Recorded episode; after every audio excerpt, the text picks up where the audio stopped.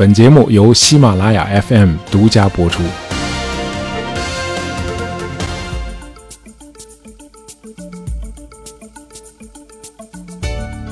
啊，要想考察一个人的智商，我们一般不会对他做脑外科手术啊，去打开他的头颅，观察他大脑上这个神经元的连接状况啊，这样做既危险又费钱，还没什么效果。哎，本来挺聪明的一人，让我这么一折腾，成弱智了，对吧？呃，那么测智商通常的做法呢，是向被测试的人提出一些问题，然后分析他对这些问题的回答，从而对他的智商做出评估。那么，同样评估人工智能，我们也是把焦点放在外部证据上，而不是去考察计算机的内部构造。啊，有一位叫图灵的英国人，在一九五零年提出过这样一个问题：假如有一台电脑，它的运算速度和记忆容量都超过了人脑，而且人们还为这台电脑编写了许多智能化的程序，这是否就说明这台电脑具有人的思维能力呢？为此，这位图灵还提出了一种测试方法，叫模仿游戏。而这个测试呢，是通过问答的方式来完成的。发问者坐在一个房间里，啊，一个终端设备把它与另外两个房间连接起来。那么，在另外那两个房间里各有一个测试对象，其中一间里是个人，另一个房间里是一台计算机。那么，提问和回答是用电传的方式书写出来。如果发问者在几轮问答之后都无法判断与他对话的是人还是机器，那就说明这台电脑是具备人的思维能力的。啊，这就是著名的图灵测试。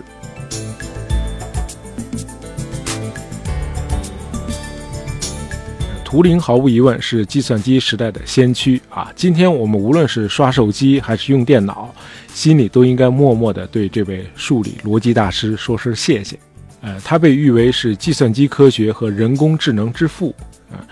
二零一一年五月二十日，啊，美国总统奥巴马在英国议会发表讲话时，例举了对人类科学事业贡献最大的三个英国人，他们是牛顿、达尔文和图灵。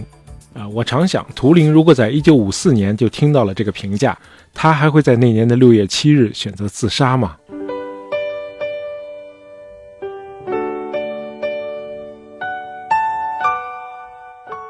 古希腊哲人毕达哥拉斯认为，世界万物总是处于变化之中的，但是二加二永远等于四。呃，三角形两个直角边的平方的和永远等于斜边的平方，就是说数是宇宙中唯一恒定不变的，因此世界的本质是数。图灵在他的童年时代虽然没有毕达哥拉斯这样的哲学思考，但是他对数字特别的敏感，也特别的喜爱数字。呃，小时候保姆带着他在街上溜达，他会快速地记住经过的所有路灯杆上的数字编号。呃，那个时候印度还是英国的殖民地啊。图灵的父亲在印度的民政部门工作，于是父母就把图灵和他的小哥哥托付给一个退伍军人家庭。那么这小哥俩呢，就和这家的孩子们一起长大。呃，和多数原创型天才一样啊，图灵不太适应传统的学校教育，老师对他的评价真是不太高。老师尤其看不惯的是他的书写啊，那个字迹几乎到了难以辨认的程度。呃，图灵在考试试卷上的很多错误啊，都是因为辨认不出自己的笔记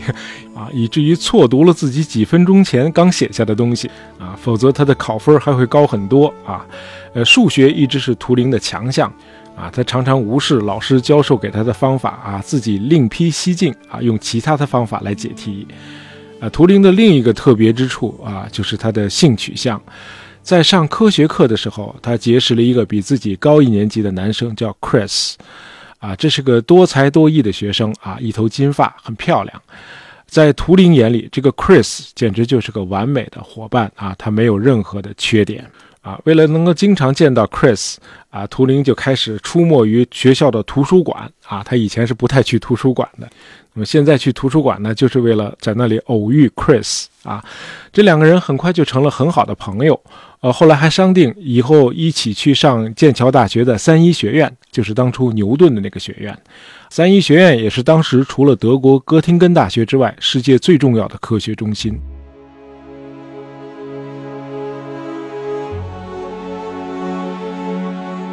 呃，不幸的是，这个 Chris 一九三零年二月突然死于结核病。那么这件事给图灵的打击很大啊，甚至大病了一场，很长时间才恢复过来。呃，图灵是二十四年后去世的。后来，这个他的母亲呢，给刚刚去世的儿子写了一本传记，在这部书里只谈到了图灵和 Chris 之间的友谊啊，只字没有提图灵对 Chris 的单相思。啊，母亲心里非常清楚啊，因为儿子生前的性取向啊，要想适应英国上流社会的循规蹈矩有多难。啊，一九三一年，时年十九岁的图灵开始在剑桥大学的国王学院攻读数学。五年后，他就发表了一篇划时代的论文，啊，叫《论数字计算在决断难题中的应用》。在这篇论文中，图灵提出了一种计算装置，就是后来著名的图灵机。这个图灵机不是个具体的计算机，而是一个纯粹的思想试验。啊，可以说，我们今天的电脑和智能手机都是基于这个思想试验。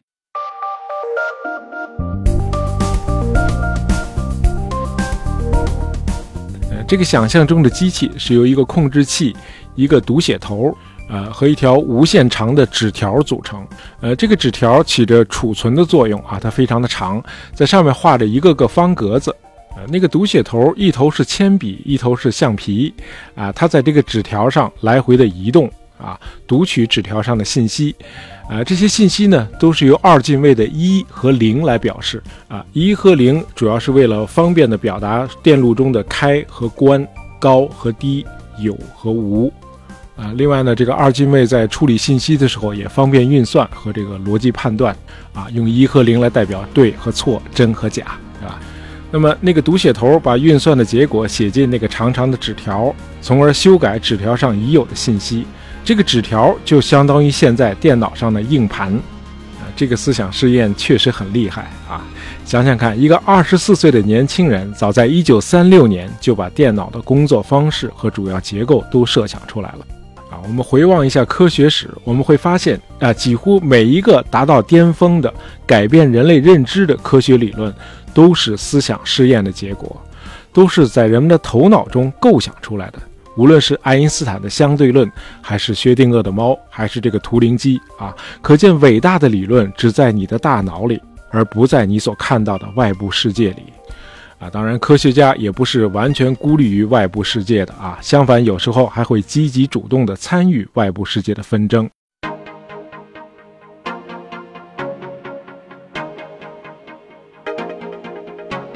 二次大战爆发之后啊，图灵和绝大多数的英国人一样，不愿意让自己成为极权主义的奴隶，因此呢，都自愿为国家做出努力，与纳粹德国斗争。那么，从1939年到1945年，图灵离开了自己在剑桥大学国王学院的研究员工作，呃，来到了英国情报机构的密码破译中心布莱切利园，哎，在这里破译德军的密码。当时德军发明了一套精密的加密系统啊，就是著名的恩尼格玛密码机，啊，对信息的加密完全由机器来完成。啊，德国人发明的这个加密机看上去很简单，它是由二十六个字母键、几个转子和二十六盏显示灯组成。啊，这二十六盏显示灯就是对应着二十六个字母。那么这个字母键连着转子，转子再连着显示灯。那么你写文档的时候，正常的在二十六个字母键上输入，这时候那些转子就开始转动，转子呢在连接着显示灯，那么相应的灯就会亮。比如你敲击字母键 A，那几个转子就开始转，等到转子停下来之后，亮起来的显示灯就不是 A 灯了，它可能是 F 灯或者 K 灯啊，文字就这样自动的加密了。哎，这是恩尼格玛机最基本的加密法。呃，由于有的密码机上转子的数量非常多，那加密的可能性就多达一亿亿种啊，因此被认为是无法破译的。呃，图灵认为啊，用人的计算能力对付德国人的这个神器肯定是无效的，只能用算法机器来破译恩尼格玛机加密的信息，用机器在加密的可能性之间进行扫描读取。呃，战争期间，图灵和他的同事们在几位波兰专家破译工作的基础上，先后制造出几种破译机，于1941和1942年先后成功破译了德国空军和海军的密码。那么，1942年12月，图灵又前往美国，把自己的发明传授给了美军的情报机关。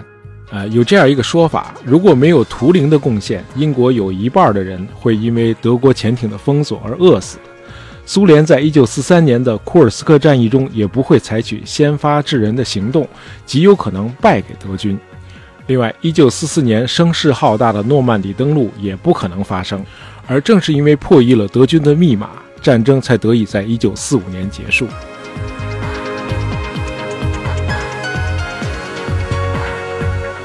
呃，战后图灵继续从事计算机研究。他认为计算机有朝一日不仅能够完成复杂运算、破译密码，它还会拥有像人一样的智能，也能像人一样具有意识，能够思想。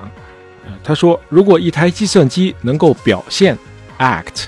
能够反应 （react），能够互动 （interact），那它就和有意识的人一样啊，是能够自主思考的。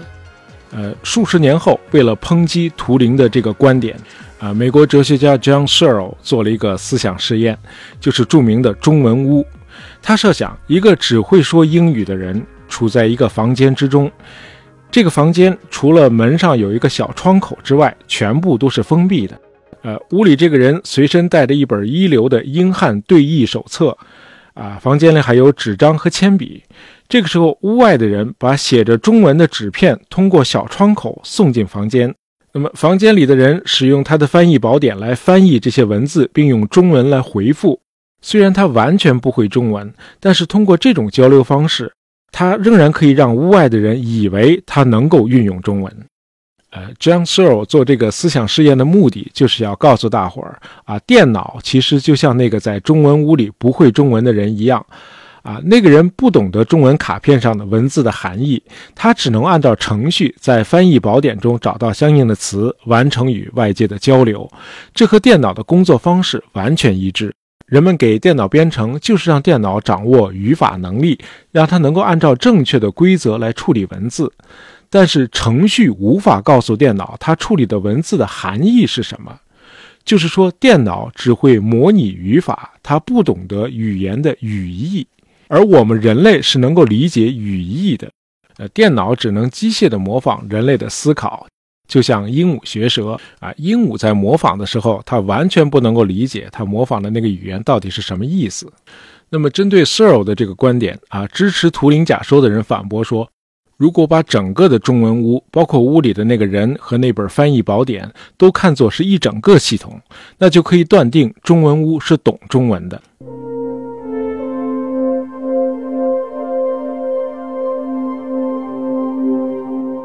呃这些学者确信啊，人的大脑就像一个计算机的程序，而计算机是能够像人的大脑那样进行自我学习的，学习的效率还会远高于人的大脑。因此，没有理由怀疑啊，有朝一日，当人们把大脑里数百个神经元的图谱全都绘制出来之后，你的意识难道不可以上传到计算机上吗？这样，你的躯体可能早已火化了，但是你仍然活着，你的意识在继续的工作。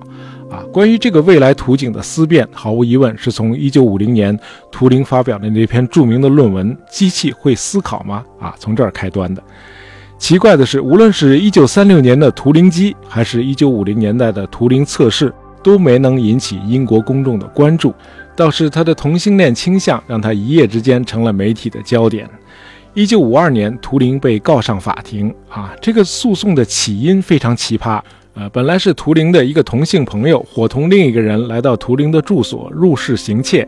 啊，图灵呢去警察局报了案，结果警察的调查结果反倒让他受到了指控，呃，罪名是严重猥亵和性颠倒行为，啊，法庭后来宣判他有罪。在一九五零年代的英国，同性恋是一种罪行。呃，鉴于图灵在世界反法西斯战争中做出的卓越贡献啊，法庭给了他两个选项：选项一是在监狱里服刑，那么选项二就是接受所谓的荷尔蒙治疗，哎，就是向他的体内注射雌性激素。啊，图灵选择了荷尔蒙注射。